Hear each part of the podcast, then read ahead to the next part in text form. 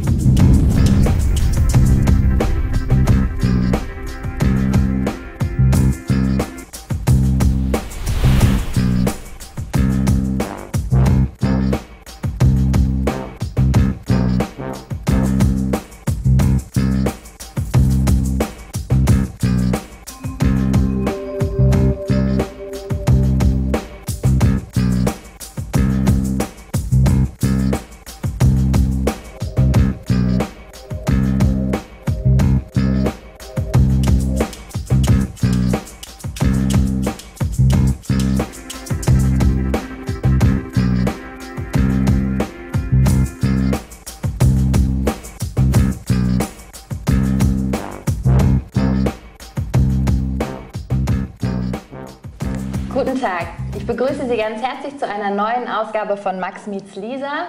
Wir sprechen heute über Lehre 2.0, Geschichtsvermittlung Reloaded und ich begrüße ganz herzlich Frau Professorin Ulrike Weckel und Herrn Professor Marco Demantowski. Und ich begrüße auch natürlich ganz herzlich meinen Kollegen von der Gerda Henkel Stiftung, Georgis Chazoudis. Ich fange heute mit einer ganz, ganz ketzerischen Frage an und frage Sie, Frau Weckel, was welche Bedeutung hat Geschichte heute? Ui, ketzerisch weiß ich gar nicht. Vor allem sehr, sehr generell. Ich würde sagen, so viel Geschichte wie nie gibt es und ähm, in verschiedensten Formen, was ja erstmal zu begrüßen ist, diese Vielfalt. Ähm, ketzerisch vielleicht haben Sie die Frage deshalb genannt, weil Historiker und Historikerinnen etwas nervös werden, wenn in populären Genres nun auch auf historische Stoffe zugegriffen wird. Aber das ist ja nichts Neues. Also ich meine, Geschichtswissenschaft war nie allein Eigentümerin der Vergangenheit und man hat immer mit Belletristik und äh, Autobiografen und was weiß ich zu tun gehabt. Aber äh, ich würde sagen, ja, es ist äh, History Sells, das kann man so sagen. Auf, äh, wird auch viel experimentiert. Damit ist aber auch ein ganz neues Analysefeld für uns entstanden, denn wir können ja diese Popularisierung selbst zum Thema machen, sei es in der Forschung, sei es in der Lehre und einfach mal gucken, wie wird eine Geschichte erzählt, warum wird sie so erzählt, mit welchem Effekt. Ähm, also mich stimmt das eigentlich ganz gelassen und ich sehe auch noch überhaupt kein Ende in Sicht, dass das historische Interesse in der breiteren Öffentlichkeit erlahmt. Meine Kollegin Gische Schifferdeck hat ja vollkommen recht. Also schauen wir uns die Diskussion um den Ersten Weltkrieg zurzeit. Ähm, in allen Medien wird das diskutiert, in allen Feuilletons. Die Frage ist aber vielleicht, äh, Herr Demantowski, wie wird dieser Erste Weltkrieg, wie wird Geschichte vermittelt heute? Ich möchte gerne noch was zu der vorigen äh, Frage sagen. Es hängt ganz stark ab vom Referenzsystem, wie wir diese Frage beantworten. Irgendwie an sich hast du natürlich recht. Ähm, wenn man sich mal so diese anthropologische Ebene anschauen, ähm, dann gibt es natürlich sozusagen so ein stabiles Bedürfnis, sich in der Vergangenheit zu versichern, Tradition zu stiften, individuell. Ich glaube aber, dass dieses Bedürfnis in der Tat in den letzten äh, zwei, drei Jahrzehnten zugenommen hat, was man eben äh, mit ähm, der Kompensationstheorie ganz gut erklären kann, die veränderungsbedingte, das veränderungsbedingte oder beschleunigungsbedingte Bedürfnis, Stabilität zu suchen in traditionellen Bezügen das ist sicherlich so eine, so eine Referenzfläche, äh, die dann äh, den Markterfolg bestimmter Angebote dann auch vielleicht erklären kann. Äh, dem entspricht ein bestimmtes Marktangebot in den Medien, das hat Ulrike ja schon benannt. Auf der anderen Seite, wenn wir über Bedeutung von Geschichte sprechen, muss man sagen, dass es, wie ist die Stellung eigentlich in den Bildungsinstitutionen von Geschichte? Äh, entspricht die Bedeutung dort äh, der gewachsenen Bedeutung außerhalb. Und äh, für die Universitäten äh, kenne ich die Zahlen jetzt nicht genau. Ich, äh, ich halte die Lage dafür relativ stabil, was Professuren, Neubesetzung und so weiter angeht. Aber wo wir natürlich äh, konstatieren müssen, dass die Bedeutung rückläufig ist, das ist an der Schule. Die Verluste, die das Fach Geschichte der Stundentafel in den letzten 30 Jahren erlitten hat, sind enorm. Zumal hier in Nordrhein-Westfalen, aber auch in anderen Ländern, aber auch außerhalb äh, der Bundesrepublik. Und das ist ein krasser Widerspruch. äh, den ich jetzt hier nicht aufklären, auflösen kann und möchte. Aber wenn wir eben zur Bedeutung gefragt werden, ähm, wollte ich das eben noch gerne mit, mit anmerken. Aber vielleicht hat es ja gerade mit dem, was ich gefragt habe, zu tun mit der Form, wie Geschichte vermittelt wird. Ja, ich habe mit dem Schulen vielleicht anders ja. vermittelt wird als sozusagen über die, über die Medien, was wir in Feuilletons oder in Zeitungen lesen oder im Fernsehen vielleicht auch sehen. Ja, ja. Das Fach Geschichte hat natürlich lange davon profitiert, von so einem bildungsbürgerlichen Vorschuss an Respekt. Das ist nichts Verkehrtes, wenn man erstmal Geschichte studiert. Man kann damit sogar noch Bundeskanzler werden und so weiter. Äh, das hat, glaube ich, sehr nachgelassen. Also diese Dominanz des Bildungsbürgertums in der, in der höheren Schulbildung ist natürlich äh, nicht mehr so gegeben. Und insofern, wenn sehr stark nach Verwertung gefragt wird, wie man damit seine Brötchen verdient und so weiter, äh, ist Geschichte sicherlich nicht mehr so attraktiv. Ich frage mich auch ein bisschen, wer in den letzten zehn Jahren auch noch in die Schule gegangen ist. Also ob sich auch das Verständnis der Lehrer und Lehrerinnen stark gewandelt hat. Also das weißt du besser als ich. Aber mhm. dieser, dieser Rückgang in der Schule, den wir natürlich in der Uni dann wiederum voll zu spüren kriegen, ist natürlich was, wo, was man nicht einfach hinnehmen kann. Da stimme ich dir völlig zu. Hm. Und, ja. Ich habe jetzt auch noch über die Frage nachgedacht und habe jetzt auch eine Antwort gefunden. ich glaube, es gibt schon einen ganz, äh, ganz manifesten Unter Unterschied. In der Geschichtskultur und in den Medien werden große Narrative angeboten. Erzählungen. Die sind natürlich auch medial toll aufbereitet, aber ich glaube, das ist nicht der Punkt. Sondern der Punkt, es werden Geschichten angeboten.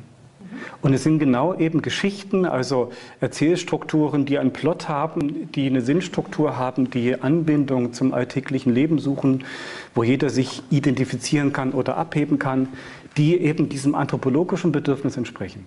Und die Frage, die äh, sich äh, die Schulverwaltung, die Geschichtsdidaktiker, alle Lehrerinnen und Lehrer eigentlich stellen müssen, ist, inwieweit kommt diesem narrativen Bedürfnis eigentlich der schulische Geschichtsunterricht noch nach? Diese Narrative wurden in den 70er Jahren systematisch dekonstruiert, weil die Narrative natürlich ideologisch aufgeladen waren. Äh, die wurden nochmal dekonstruiert äh, nach der friedlichen Revolution, ja, äh, dann in den 90er Jahren in den östlichen Bundesländern, aber auch mit dem Schub dann in den Westen hinein.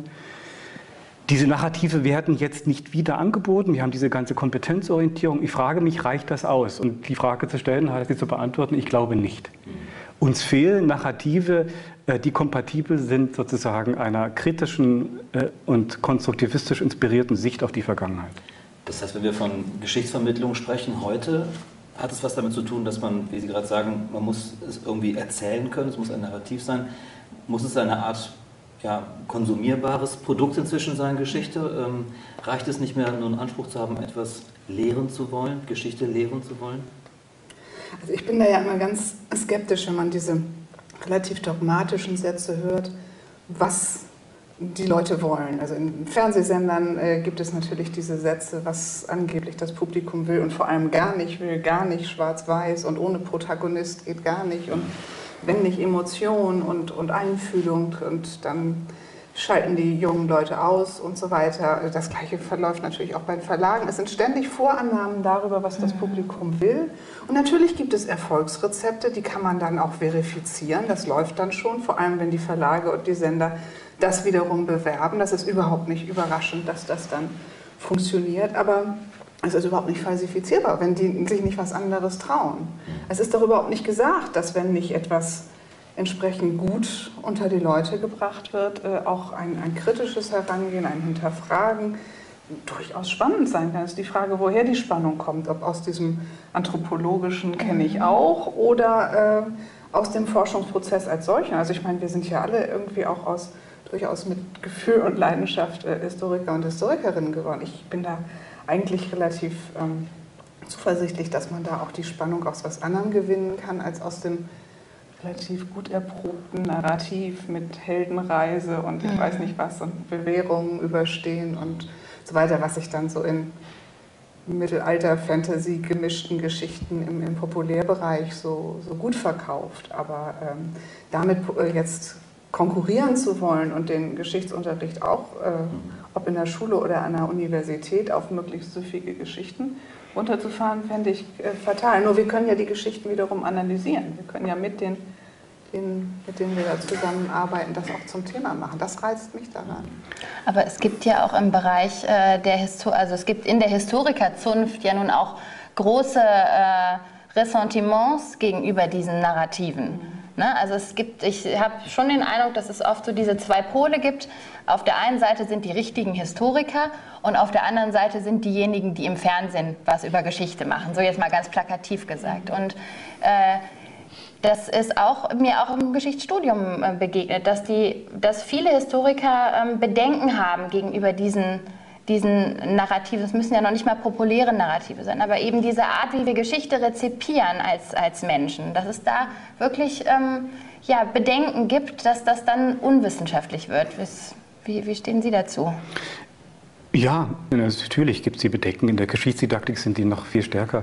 Ich möchte auch dem Missverständnis äh, vorbeugen. Ich würde jetzt für süffige Geschichten aller, naja, können sich alle selber denken, süffige Geschichten an der Schule plädieren. Das ist überhaupt nicht mein Punkt. Die Frage war ja, wie kommt es zu diesem Bedeutungsverlust? Warum kann das Fach Geschichte sich nicht mehr in der Stundentafel so behaupten, de facto? Äh, warum kann es seine, äh, seine Relevanz nicht zeigen? Und ich glaube, wenn wir uns nur mit dem Dekonstruieren und, und kritischen Hinterfragen äh, und, und, und, und Quellenanalyse und so weiter äh, bewegen, ohne äh, das Ganze irgendwie kontextuellerweise einzubetten, dass Schülerinnen und Schüler, Studentinnen und Studenten dann in der Lage sind, sich selbstbewusst und autonom sind zu bilden, dann fehlt was und dann äh, ist die Relevanz wirklich zu hinterfragen. Äh, aber das, äh, man setzt sich sofort äh, schlimmen Verdächtigungen aus, wenn man, wenn man das öffentlich sagt. Mhm. ähm, also es geht tatsächlich nicht um ein konservatives Rollback. Es geht nur darum, dass man Bedürfnisse ernst nehmen muss, wenn man, und also man kann sich nicht über den Bedeutungsverlust beklagen und gleichzeitig also sagen, Gründe für diesen Bedeutungsverlust von vornherein für irrelevant halten. Das geht nicht. Also es ist eine offene Frage, wie kriegen wir das hin? Arbeitsunterricht, Quellenorientierung, Quellenkritik, Ideologiekritik, wie kriegen wir das alles hin und können trotzdem noch was bieten? Aber haben wir da nicht eine ideale Konstellation gerade hier zwischen uns sitzen? Ich meine, Sie machen ähm, Fachjournalistik für, ähm, im Bereich Geschichte. Sie ähm, lehren andere, wie sie Geschichte lehren sollen. Ähm, können Sie sich da nicht irgendwie einigen und irgendwie einen guten Mittelweg finden? Na, wir kriegen ja sozusagen die Studierenden ab in Gießen und nur da gibt es das Fach die Geschichte studieren wollen, aber nicht in die Schule und dann nicht genau wissen, was man damit noch machen kann. Und also beide haben Sie was mit Vermittlung genau. von Geschichte zu tun. Ja. Und wir machen ihnen das Angebot zu sagen, also ich würde natürlich sagen, Geschichte ist immer gut. Also wir nehmen das mhm. sozusagen ernst, was, was journalistische Praktiker einem ja immer wieder erzählen, studiert erstmal was Ordentliches. Ähm, einfach, richtig und so weiter. Und das ähm, das tun die, die studieren Geschichte in einem Hauptfach und wenn sie Fachjournalistik Geschichte im zweiten Hauptfach machen, dann äh, ist es die Möglichkeit, Geschichte als Expertenwissen, soweit sie dann schon Experten sind, äh, medial zu vermitteln, das sich darin mal zu erproben selber, beziehungsweise zu gucken, äh, was die anderen damit so machen. Und ähm, insofern haben wir, glaube ich, weiß ich nicht so genau, aber nicht so eine ganz andere ähm, Studierendenklientel. Also unsere wollen eher nicht in die Schule, aber ähm, sagen, um Vermittlungsfragen äh, kommen sie nicht rum oder die interessieren sie auch idealerweise. Ähm, insofern sind wir da auch, glaube ich, gar nicht weit auseinander, ähm, wo wir die Probleme sehen. Und, aber wenn ich das zusammenfasse, der Bereich, in den Ihre Studenten gehen, die haben Erfolg mit Geschichte, die finden ein Publikum. Während der Bereich, von dem Sie gerade gesprochen haben, die verlieren an Relevanz, an Bedeutung, haben Sie konstatiert. Also man muss das ein bisschen wieder differenzieren. es gibt einerseits sozusagen die Bedeutung, die Schülerinnen und Schüler dem Fach Geschichte zuweisen. Und es gibt ja diese Beliebtheitsuntersuchungen unter den Fächern und das ist Fakt, dass zum Anfang des 20. Jahrhunderts Geschichte eines der absolut beliebtesten Fächer war und jetzt eher nicht mehr in der Spitzengruppe rangiert. Das ist ein Fakt. Und der zweite Fakt ist, dass Bildungspolitiker offenbar nicht mehr der Meinung sind, Geschichte sei so wichtig, dass man seine Stellung in der Stundentafel verteidigen muss, sondern da werden Einschnitte vorgenommen. Ich habe die Diskussion gerade ganz massiv auch in der Schweiz. Stichwort Lehrplan 21. Das sind zwei unterschiedliche äh, Problemfelder, die aber natürlich miteinander zu tun haben. Ja, Bildungspolitiker orientieren sich natürlich auch nicht im luftleeren Raum, sondern in eine Wählerschaft hinein. Ähm, es ist also äußerst, äußerst äh, schwierig. Ähm, Ich, ich, und das Zweite, was ich sagen wollte, es gibt außerordentlich erfolgreiche Lehrer, die außer, Geschichtslehrerinnen und Geschichtslehrer, die außerordentlich erfolgreich unterrichten und beliebt sind. Und die trotzdem nicht ihre quellenkritischen äh, und so weiter Maßstäbe aufgeben. Wir müssten viel stärker, das wäre eben vielleicht ein Ansatz, wir müssten viel stärker schauen, wie sieht diese Best Practice, die so gut funktioniert, eigentlich aus. Jenseits des Persönlichkeitsfaktors. Das ist natürlich eine Frage, wer davon steht und wie er das macht. Ja, klar. klar. Aber jenseits dieses Faktors der Persönlichkeit müssen wir mal genauer schauen, wie sieht gut funktionierender Unterricht aus. Und äh, die Forschungsergebnisse, die wir haben, die sagen uns eigentlich, ist vollkommen egal, ob konstruktivistisch oder instruktivistisch. Ja? Beides kann wunderbar funktionieren, beides kann einen hohen Kompetenzerwerb generieren, eine hohe Motivation. Ich glaube, es geht tatsächlich darum, dass am Ende einer Unterrichtseinheit eine Schülerin und Schüler, wenn man sie am Nachmittag als Vater oder Mutter fragt, was hast du gelernt, irgendwie was sagen kann. Da würde mich interessieren, ähm, wie äh, das methodisch äh, dann abläuft, weil man ja davon ausgehen muss, die Geschichtslehrer, die jetzt ausgebildet werden, die sie eben auch mit ausbilden, die ähm, treffen in der Schule ja auf, wenn wir jetzt in, in, in ähm, in diesen Begriffen, wenn wir mit den Begriffen Digital Natives und Digital Immigrants arbeiten, ähm, oh, ich sehe ein Augenbrauen zucken, ich bin gespannt, was Sie mir da gleich drauf antworten. Ähm, wir gehen, müssen davon ausgehen, dass äh, Digital Natives unterrichtet werden. Also Jugendliche, die, mit, die bestimmte Bedürfnisse haben, die bestimmte Medien rezipieren, bestimmte Medien nutzen. Und ähm, in, ich, mich würde interessieren, wie sich das in der Lehrerausbildung niederschlägt. Ob man darauf auch Rücksicht nimmt, dass eben bestimmte Bedürfnisse bei den Schülern auch äh, vorliegen, die natürlich im besten Falle auch in der, äh, in der Lehre dann äh, ja, bedient werden. Das ist wahrscheinlich auch wieder ein weites Feld. Weites Feld, ja.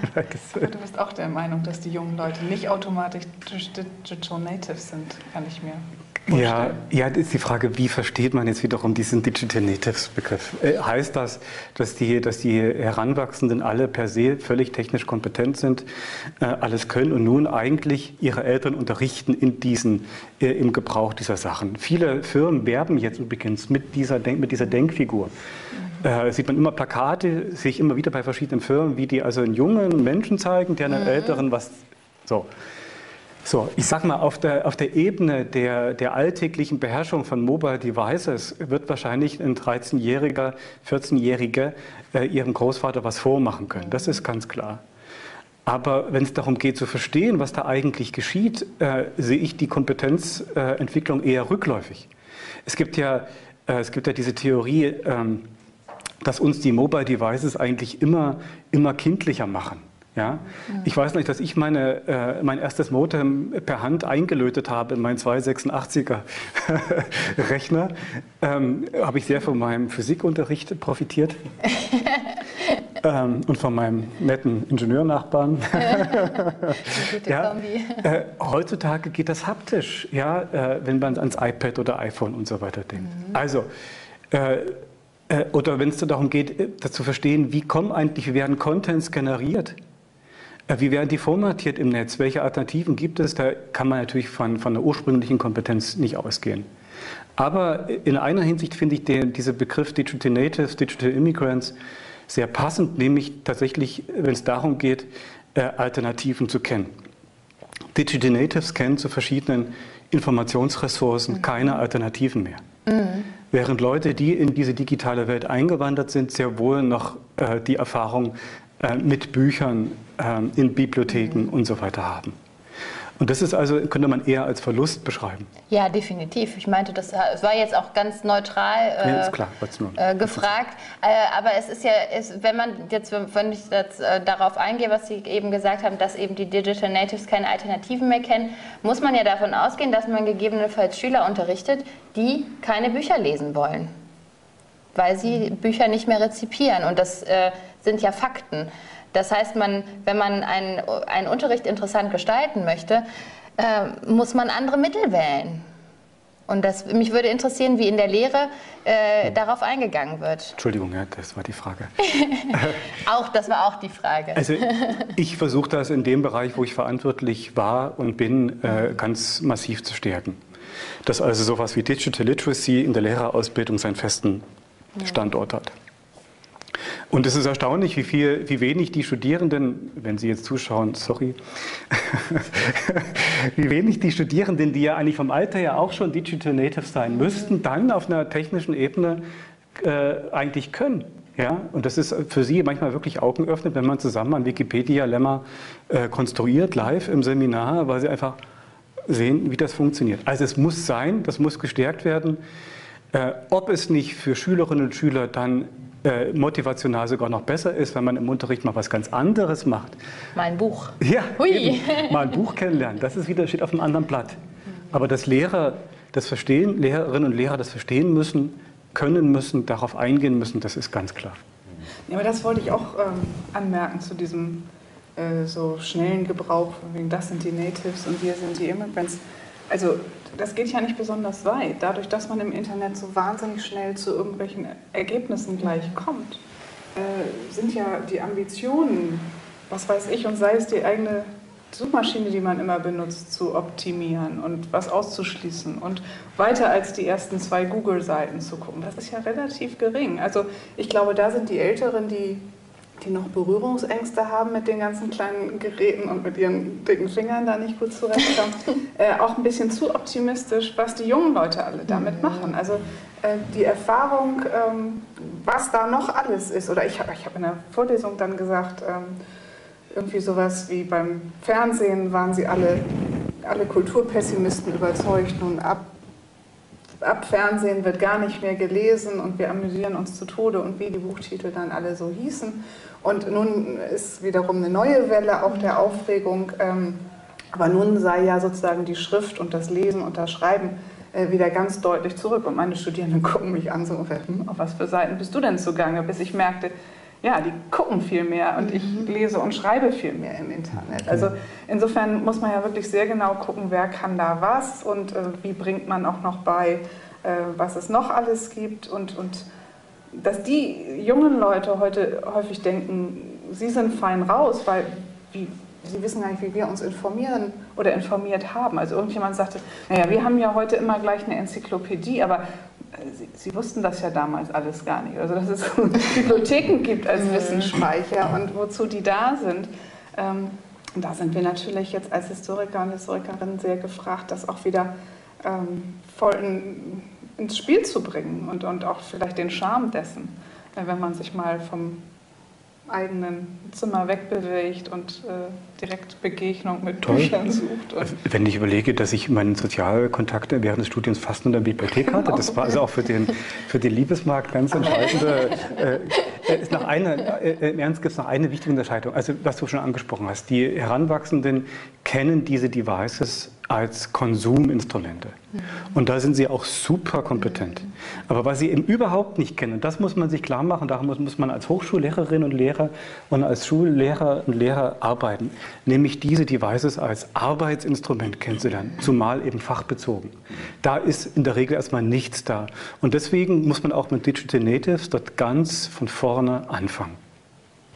Das müsste doch gerade in Ihrem Fach auch eine große Rolle spielen, wenn ich jetzt daran denke, dass Leute oder Studentinnen und Studenten, die bei Ihnen ähm, das Fach gewählt haben, später möglicherweise für Zeitschriften arbeiten, mhm. ähm, dass man mit diesen neuen digitalen Quellen einmal umgehen lernen muss, mhm. aber auch möglicherweise auch vielleicht solche Dinge beherrschen muss oder lernen muss, wie befülle ich so ein CMS-System beispielsweise, mit dem ja viele Redaktionen heute äh, inzwischen arbeiten. Ähm, ist das bei Ihnen fest verankert im Lehrplan? Gehört das fest dazu? Also das ist im Bereich der, der praktischen Übungen fest verankert, weil ich da nicht dilettieren will. Also ähm, ich bin selber eher etwas zurückhaltend mit den ähm, mobilen Devices und ähm, kann denen nichts erzählen. Also da weiß ich weniger als die Sicherheit, nicht mal als Konsumentin. Aber deshalb haben wir Lehrbeauftragte aus der journalistischen Praxis mhm. und sowas wie selbst einen Blog schreiben oder mehr erfahren über Social Media und so ist ein ganz wichtiger Punkt, was jetzt regelmäßig angeboten wird in diesem Bereich der, der Übungen, weil das ist mir auch klar geworden. Studierende machen ja auch zwei Praktika. Ähm, wenn Sie sich bei diesen Praktika schon empfehlen wollen und dann danach auch Volontariate und so weiter, dann ist eben genau Ihr, äh, jugendliche Erfahrung mit den Social Media, insbesondere bei den Älteren in der Redaktion, genau ihr Plus. Mhm. Also die wollen sich, gerade wenn sie dann irgendwie auf die Pensionierung, Verrentung zugehen, nicht mehr in alles wieder reinfummeln und dafür will man junge Leute haben, die einem da mal eben eine Kampagne designen oder die auch mhm. bedienen können. Also da müssen die, die fit sein, das kann sich heute niemand im Journalismus und vielleicht auch in vielen anderen Bereichen mehr leisten, zu sagen, sorry, ähm, ich habe aber viele Bücher gelesen. Das geht umgekehrt eben nicht. Ähm, da ist man dann wirklich außen vor.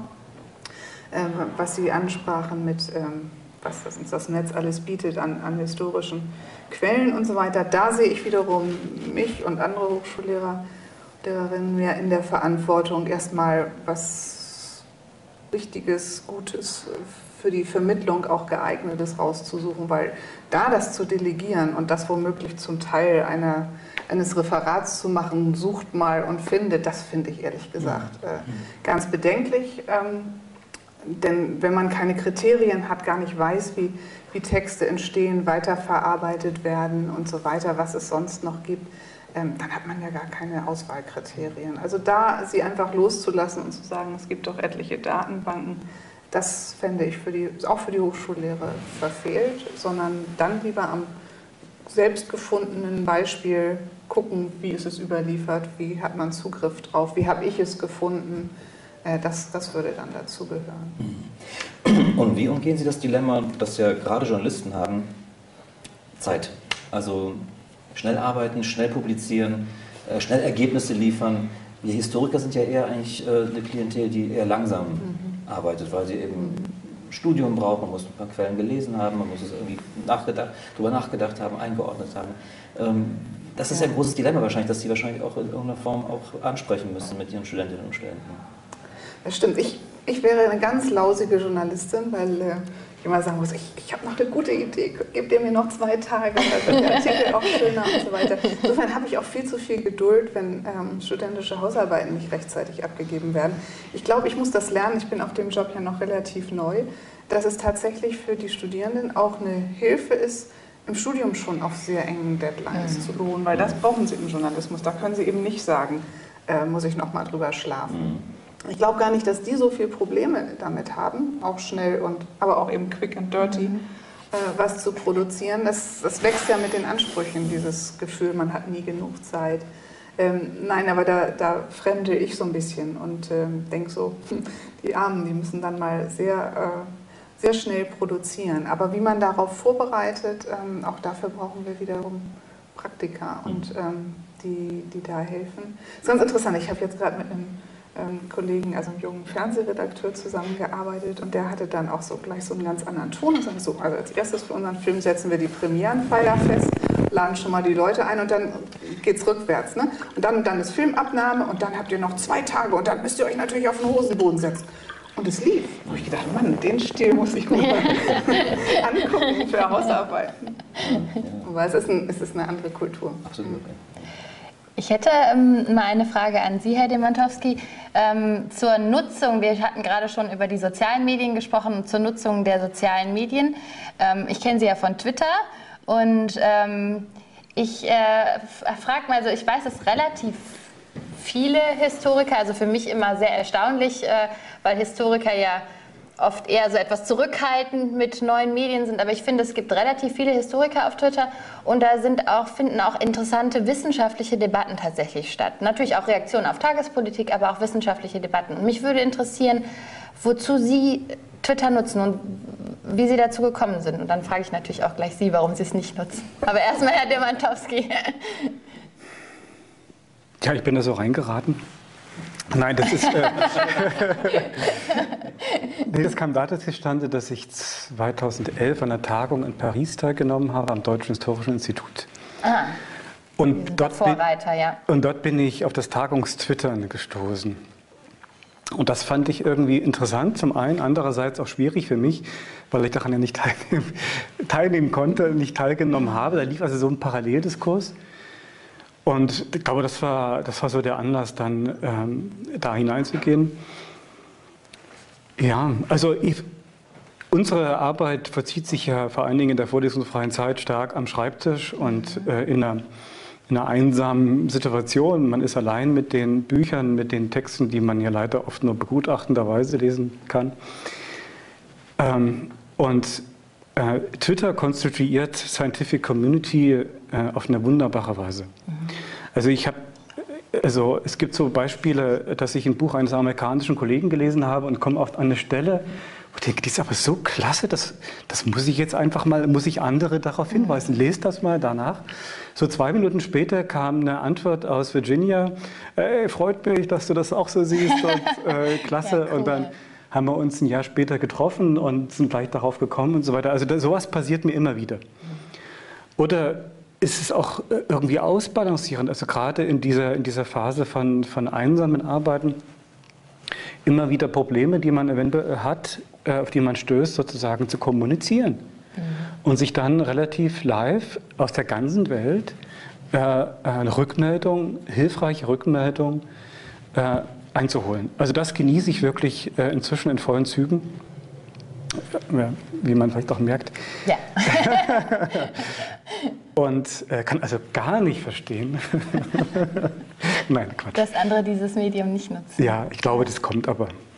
Ja, das kommt schon. Ich habe mich in Vorbereitung auf dieses Gespräch übrigens schon mit einem Account registriert. Nein, äh, nein mit dieser Stelle auf. Äh, also ich wusste ja vor zwei Jahren noch nicht, dass ich in der Fachjournalistik Geschichte lande. Das mhm. ähm, ist eine neue Situation für mich und das, wenn man über Medien unterrichtet und für Medien äh, ausbildet, das geht überhaupt gar nicht ohne. Das ähm, ist nur so eins nach dem anderen. Also es ist nicht auf meiner äh, obersten Priorität gewesen. Nein, ähm, ich werde mich da durchaus ein bisschen tummeln. Ich weiß aber nicht, ob ich vorhabe, selber mich so viel zu äußern. Mir, ähm, und das würde mich schon interessieren, wie du das siehst, mir ist es nicht ganz geheuer, diese enorme äh, Zunahme der Kommunikation. Also das haben wir ja schon mit mobilen Telefonen, wenn man dann im Zug sitzt und was für Gespräche man mit anhört. Mhm. Also es wird unheimlich viel... Äh, kommuniziert, dass wenn man sich hätte hinsetzen müssen, schreiben, Briefmarke kaufen, draufkleben, nie kommuniziert Hätten die Menschen es nicht gesagt, ja. Und äh, ich bin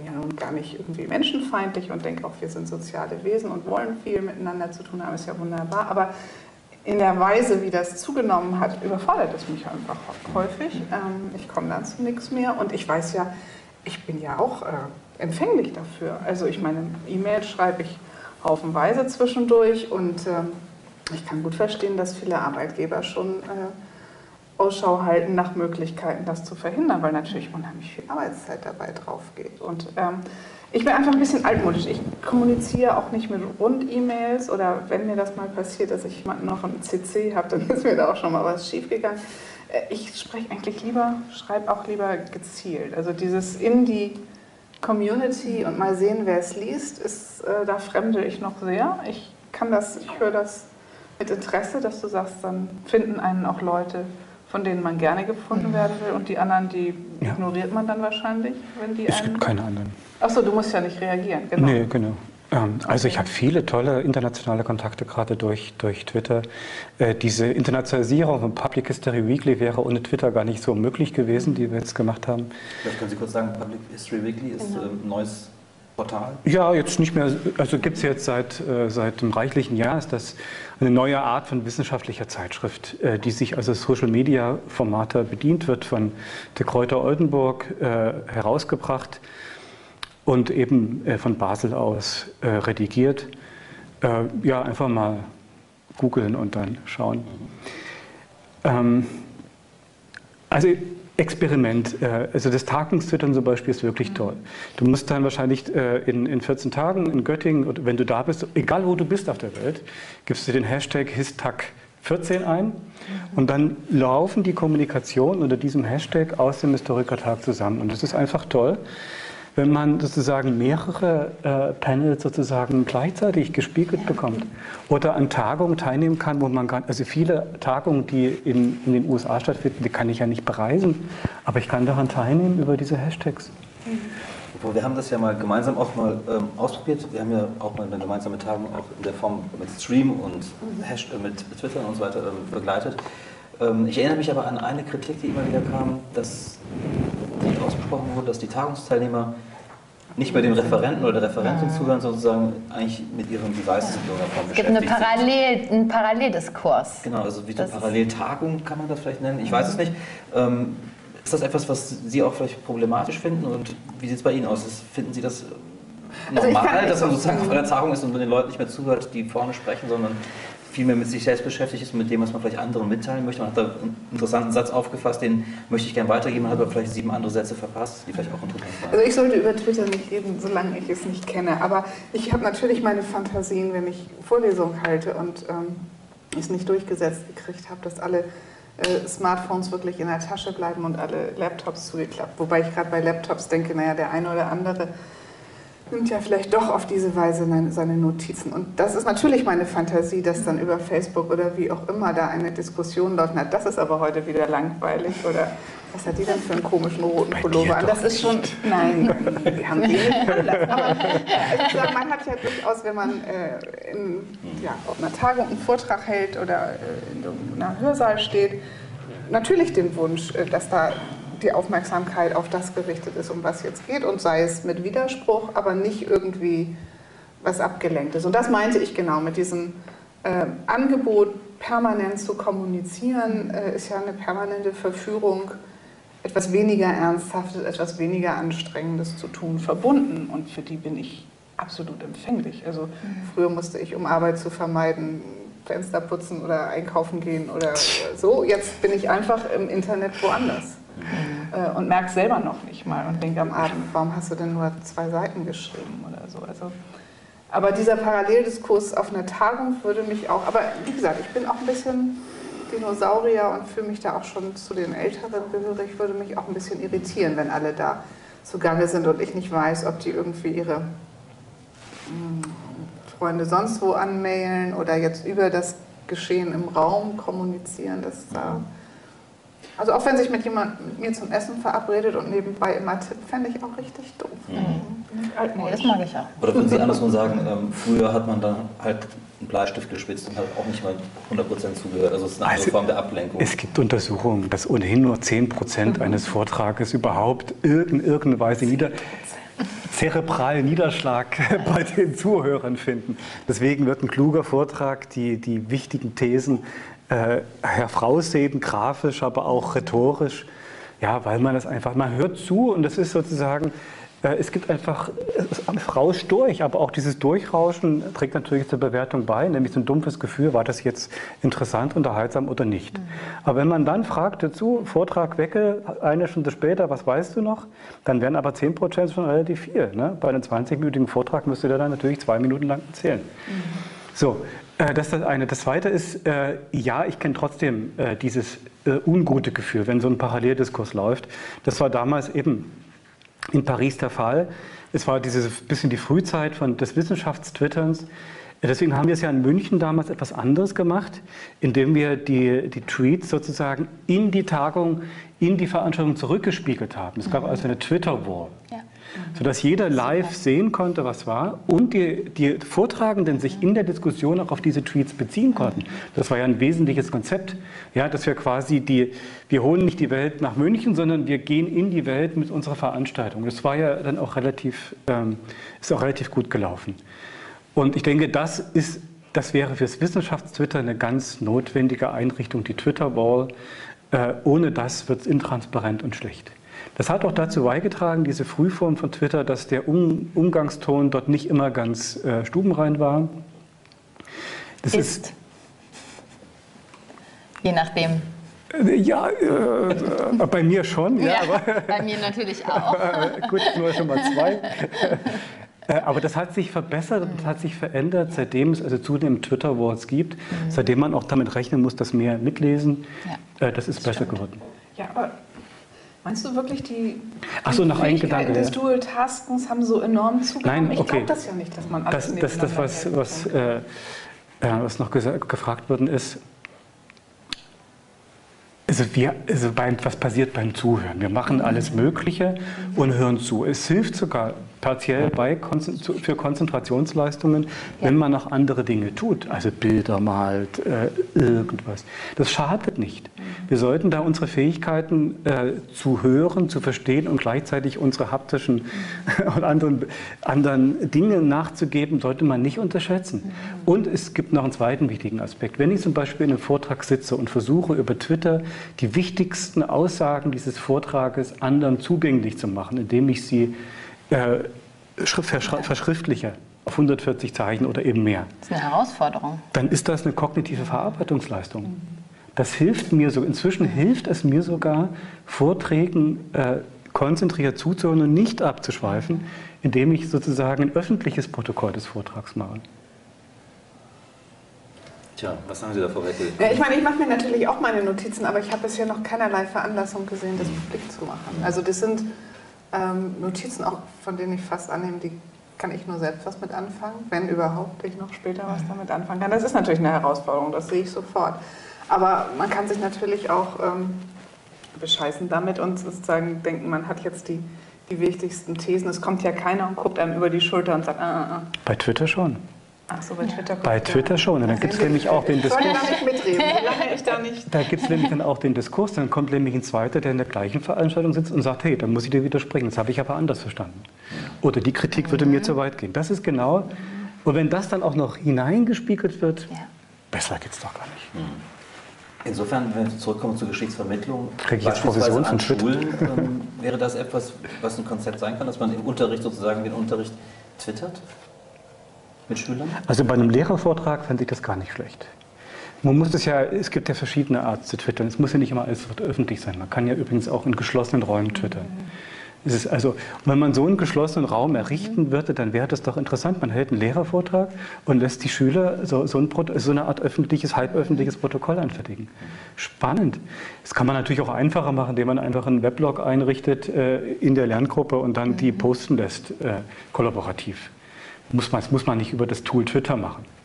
Aber dass man Zuhörerinnen und Zuhörer zwingt, ihre eigene kognitive Verarbeitungsleistung nach außen zu spiegeln, sie in den Diskurs einzubringen, das halte ich für Lernen außerordentlich hilfreich.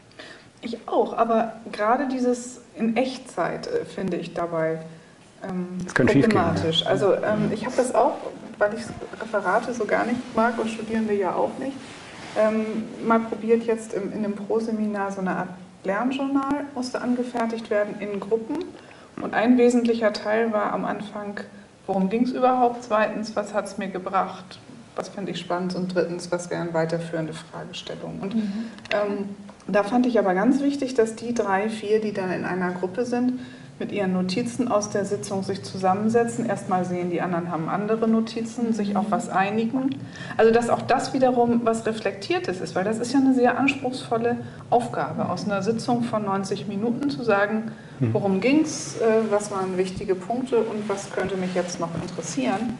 Wenn man das so eben mal nebenbei macht, ich finde, was so problematisch geworden ist, ist diese enorme Anspruchslosigkeit. Es ist sofort ein Ergebnis da, man kann sofort in die Welt blubbern ich denke mal, wollt ihr nicht ein bisschen mehr? Also, also, didaktisch muss das ja nicht das Ende sein. Also wenn man zum Beispiel kollaborativ ein Etherpad beschreiben lässt oder ein Weblog und so weiter, dann ist das ja nicht das Ende, dass der Lehrervortrag dort irgendwie mhm. dokumentiert wird, sondern dann wird da eben genau in der gleichen Weise damit weitergearbeitet, wie du es mhm. gerade beschrieben hast. Das ist bei Tagungen in der Regel nicht der Fall, aber es gibt viele, die Tagungen über Hashtags nachlesen. Und das Niveau ist dort schon wirklich besser. Das würde ich jetzt nicht unter die Kategorie Blubbern fassen. Obwohl es natürlich auch manchmal Dinge gibt, wo man sagt, muss ich das jetzt wissen? Deswegen unterscheiden ja manche Dienstaccounts und Privataccounts und so weiter. Das kann man sicher alles ganz gut zurechtlegen. Wir würden noch kurz über die Zukunft der Geisteswissenschaften sprechen, äh, beziehungsweise der Geschichtswissenschaften, in Ihrem Fall jetzt über die Zukunft der Lehre. Äh, wie könnte denn die Lehre zum Beispiel in 20 Jahren aussehen? Also haben Sie alle nur noch. Wir sind ja für Vergangenheit zuständig. Ja, schon, aber haben Sie in Zukunft alle das in der Hand, was meine Kollegin Lisa, ähm, beziehungsweise Gesche Schifferdecker in der Hand hat? ähm, äh, sind wir alle im Netz, dann haben wir so Etherpads, die sie auch gerade erwähnt hat, mit denen man dann arbeitet. ähm, sind wir vielleicht gar nicht mehr präsent miteinander, sondern wir ja, machen wir alle nur noch MOOCs ja, äh, und verfolgen alles aus dem Internet. Wie wird es aussehen? MOOCs wäre ja super. Also ich warte noch auf den Tag, wo MOOCs als Instrument äh, in, in, die deutschen Universitäten im Bereich Geschichtswissenschaft einzieht. Das kann eher kommen, als du das möchtest, nämlich genau, wenn die Sparpolitik zuschlägt. Warum brauchen wir ein eigenes Mittelalter? Klicken wir uns nach Stanford und haben gleich den berühmten Mediawissen. Naja, äh, äh, müssen wir jetzt äh, mal diskutieren. Also ich habe ja, hab mich auch immer dagegen mhm. gewehrt, dass meine Vorlesungen abgefilmt werden und dann ins Netz gestellt werden. Das wollte ich auch nicht. Warum? Ja, weil ich finde, äh, äh, es findet, Lehrer lebt wesentlich von Interaktion. Das ist ein Argument für dich, ja? ja und ja, es gebe ich auch so, Lehre lebt wesentlich von Interaktion, also von, von realer Kommunikation, die ja immer Interaktion ist. Und da wollte ich doch darauf reagieren, wenn jemand, wenn ich merke, die Spannung lässt nach im Auditorium, möchte ich doch gern irgendwie was verändern können. Deswegen wollte ich, dass die da sind. Bei MOOCs ist aber, finde ich, kein die sind kein äh, Ersatz zu normalen Vorlesungen und Lehrveranstaltungen, sondern das ist, finde ich, etwas Neues, etwas Drittes. Und ich finde, sie sind ja wesentlich kürzer, die sind ganz anders aufbereitet, das ist so ein bisschen auch so ein Clip, den man dann dreht und so weiter. Und ich persönlich finde das ein fantastisches Mittel, zum Beispiel um Lehrerfortbildung neu zu denken. Ja, diese, also um mit den Lehrern in dem, Verlauf, in dem Verlauf ihrer Berufsbiografie länger in Kontakt zu bleiben. Wenn man dann. Wie könnte das aussehen? Tja, also man macht einfach äh, tolle MOOCs, ja, die dann eben vielleicht eine Viertelstunde oder 20 Minuten dauern, länger auf keinen Fall. Ja. Die, die man sich also, wenn man abends denkt, oh, ich hätte gerne mal einen Impuls und jetzt will ich nicht schon wieder die, die Klotze anschalten und will jetzt auch nicht sinnlos, das interessiert mich, was was die Wecke, was die Wecke zum Thema XY zu sagen hat. Und dann schaue ich mir das an. Ich erlebe bei Lehrerinnen und Lehrern, gerade eben in älteren äh, Berufsjahren, äh, äh, ein Riesenbedürfnis äh, für neue Inputs im Bereich äh, der Epochen, aber auch im Bereich der Didaktik. Gibt es einen großen Bedarf.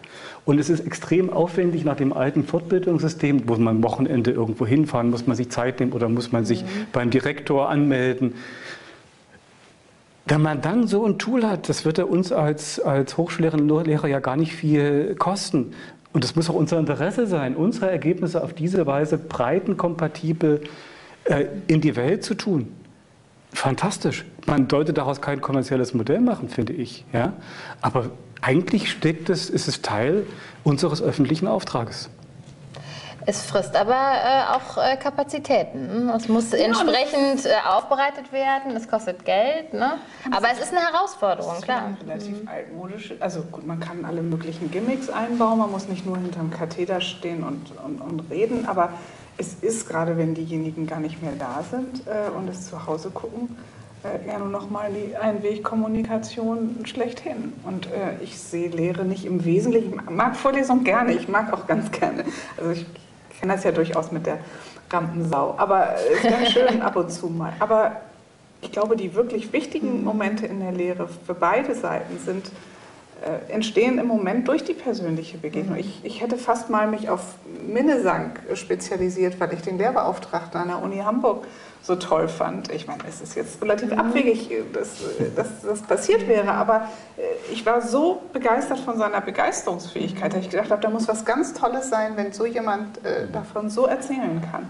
Und ich denke, das ist auch bis heute unsere Chance, ähm, für das Fach zu werben. Und deshalb war so ein bisschen meine Frage, die nicht ganz fair ist, wenn man die Verantwortung abschiebt und sagt, wer hat eigentlich in letzter Zeit äh, sich für das Fach Geschichte an den Schulen entschieden? Bringen die noch die Begeisterungsfähigkeit mit, um das auch zu mhm. vermitteln? Also ich glaube, gerade in jungen Jahren orientiert man sich doch sehr, sehr stark an Personen und was die toll finden und warum die das toll finden und ob die das einen daran Anteil nehmen lassen. Und ich meine, wir sitzen hier jetzt vor Kameras, das finde ich, kann man ein bisschen schwer, wenn man nicht schauspielerisch enormes Talent hat. Einfach so ähm, aus dem Hut zaubern. Dazu braucht es andere und die, die Auseinandersetzung. Deshalb würde ich ab und zu vielleicht denen durchaus mal was vorspielen oder mich irgendwo vorspielen lassen. Aber um Himmels Willen das nicht für ein Patentrezept halten. Und ich habe wirklich Sorge, dass die Unis das, dass die sparsamen Univerwaltungen das entdecken und zu sagen, Tja, dann haben unsere Studierenden sogar die Superpromis. Nein, nein, es ist ein zusätzlich, zusätzliches, Zusätzlich, Mittel, ja. zusätzliches Mittel, um eben mit Leuten in Kontakt zu bleiben, zu denen man sonst nur sehr schwer oder kaum noch Kontakt hat.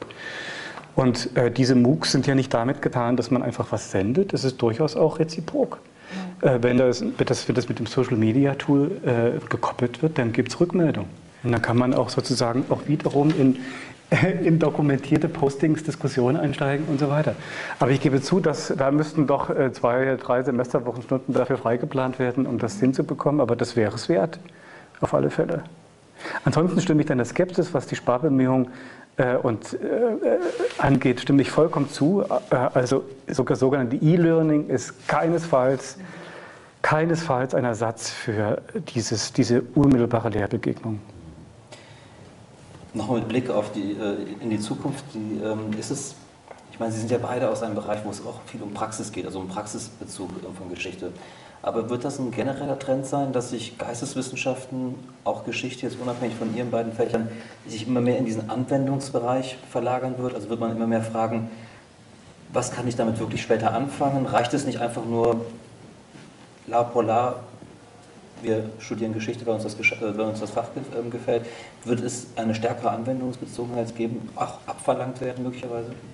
Noch viel stärker geht ja kaum. Ne? Also ich hoffe immer, dass das äh, irgendwann auch mal wieder ein bisschen rückläufig ist und das, das Tempo rausgenommen wird und ein bisschen entspannter, sozusagen die Arbeitslosenzahlen sind für qualifizierte Leute gar nicht so schlecht. Ich kann mir auch noch mal Zeit nehmen, ein bisschen länger im Ausland zu studieren oder noch mal das Fach zu wechseln und so. Ich, ich hoffe, dass diese, in, dieser enorme Druck, dass man immer gleich fragt, nicht nur, was für ein Beruf wird daraus, sondern kann ich just das, was ich jetzt in diesem Seminar machen soll, eins zu eins am liebsten umsetzen, in was von der beruflichen Praxis auch immer, dass das ein bisschen wieder nachlässt. Ich weiß nicht ganz, woher diese Nervosität kommt, aber ähm, deshalb bin ich mit Fachjournalistik äh, ganz zufrieden, weil ich denke, man ähm, präsentiert neben der Geschichte mit den Medien nochmal wieder einen Bereich, ähm, der eine mögliche Berufspraxis sein könnte. Und wenn dabei rauskommt im Studium, zumal ein BA-Studium, um Himmels Willen, ich möchte doch nicht Journalistin werden, dann ist die Zeit überhaupt nicht vergeudet.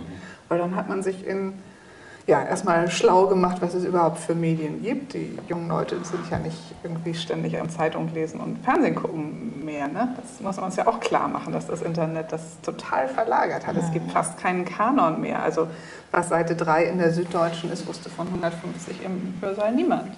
Oh. Ja? Ähm, sagen, dass man also auf, auf Medien nochmal die Aufmerksamkeit richtet. Ich will jetzt gar nicht die Medienkompetenz auch wieder durchs Dorf treiben, aber äh, überhaupt mal ähm, da die Augen öffnet, wie sowas entsteht, solche Medienlogiken, wie die zustande kommen. Und wenn Sie dann nicht in dem Bereich beruflich tätig werden, haben Sie ja gar nichts Schlechtes gelernt. Das kann man ja auch woanders unterbringen. Also deshalb bin ich äh, mit diesem praxisorientierten Studiengang sehr im Reinen. Ähm, Ansonsten finde ich diese, dieses Abverlangen von Praxis hier, Praxis da, bevor man einfach wirklich ein bisschen gründlicher erschlossen hat, eigentlich ein Verlust. Das finde ich schon schade, aber das siehst du vielleicht anders. Ich will es nur ergänzen. Äh, man muss sich einfach klar machen, dass wir nicht mehr äh, im Jahre 1830 leben, wo zwei, drei Prozent eines Jahrgangs studiert haben, die von ihren vermögenden Eltern durch dieses Studium getragen worden sind. Wir haben momentan eine Studentenquote von 40 Prozent. Die Bundesregierung plant, das auf 50 Prozent zu erhöhen. Das heißt, wir müssen, und wir haben aber alle noch dieses Verständnis, also wir haben alle noch das Verständnis von 1830 als Dozenten, ja, äh, und erwarten eine ähnliche Motivation und eine ähnliche äh, auch Fassung, Verfassung der Hochschule wie 1830. Das sind ja die Konflikte, die wir ja haben, dass die Hochschulverfassung jetzt momentan verändert wird und ich, sie muss es wahrscheinlich auch, wenn man diese, diese Studentenquote hat. So, und insofern finde ich äh, an dieser Art von heutiger Universität, die eben nichts mehr mit unserem Idealbild zu tun hat de facto, finde ich die also erstmal nicht falsch, sondern richtig. Wenn der Steuerzahler so viel, er könnte natürlich noch wesentlich mehr, ist klar, äh, investiert, dann hat er ein Anrecht darauf, dass irgendwie gesellschaftliche Relevanz, Bedarf bedient wird. So, soweit. Aber Praxisbezug und dessen Deklination unterliegt einem, einer ganz typischen Kurzschlüssigkeit. Nämlich die Frage, was heißt das eigentlich und wohin führt das? Praxisbezug ist, wenn, wenn Praxisbezug das ist, was uns un, am besten vorbereitet auf die Praxis, dann ist es natürlich ein totaler Kurzschluss zu glauben, wir müssten Praxis imitieren, was wir sowieso nicht können, um auf diese Praxis vorbereitet zu sein. Nein, das ist ganz falsch. Praxisbezug kann nämlich paradoxerweise heißen, wir müssen an der Universität genau was anderes machen. Wir müssen einen Impuls setzen, der später im Berufsleben gar nicht mehr vorhanden ist. Wir müssen die spezifische Kompetenzen der vorhandenen Kolleginnen und Kollegen dort ins Spiel bringen und nicht später, wo es sie nicht mehr gibt.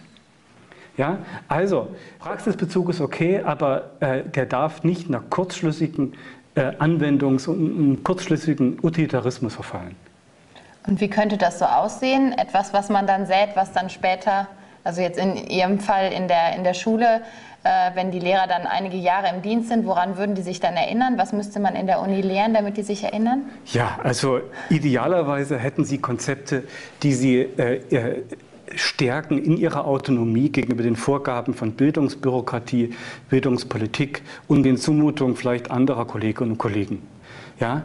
Und das können, Sie, das können Sie dadurch, indem Sie sich daran erinnern, aha, das, was jetzt gefordert wird, war ja nicht schon immer so. Das ist ja nicht selbstverständlich. Es gab da ja eine Veränderung. Es war schon mal ganz anders. Oder es ist in anderen Ländern ganz anders. Das ist, die Welt, wie sie existiert, ist nicht die einzig mögliche. Und diese Einsicht konstituiert Autonomie. Und wenn das vorliegt, wäre ich schon, was, was meine Leistung als Hochschullehrer angeht, ziemlich zufrieden. Dann hoffen wir das für die Zukunft. Wäre schön. Hm? Dann danke ich Ihnen sehr, dass Sie zu uns hier ins Haus der Gerda Henkel Stiftung gekommen sind für dieses Gespräch. Liebe Frau Weckel, vielen Dank, Herr Lewandowski. Und ich hoffe, dass wir bei der nächsten Runde, die wir haben, das wird auf dem Historikertag sein, da werden wir dann ähm, mit vier anderen Gästen ähm, im Rahmen des Historikertages über Arbeitsweisen im Web 2.0 sprechen. Bis dahin, alles Gute und bis bald. Tschüss.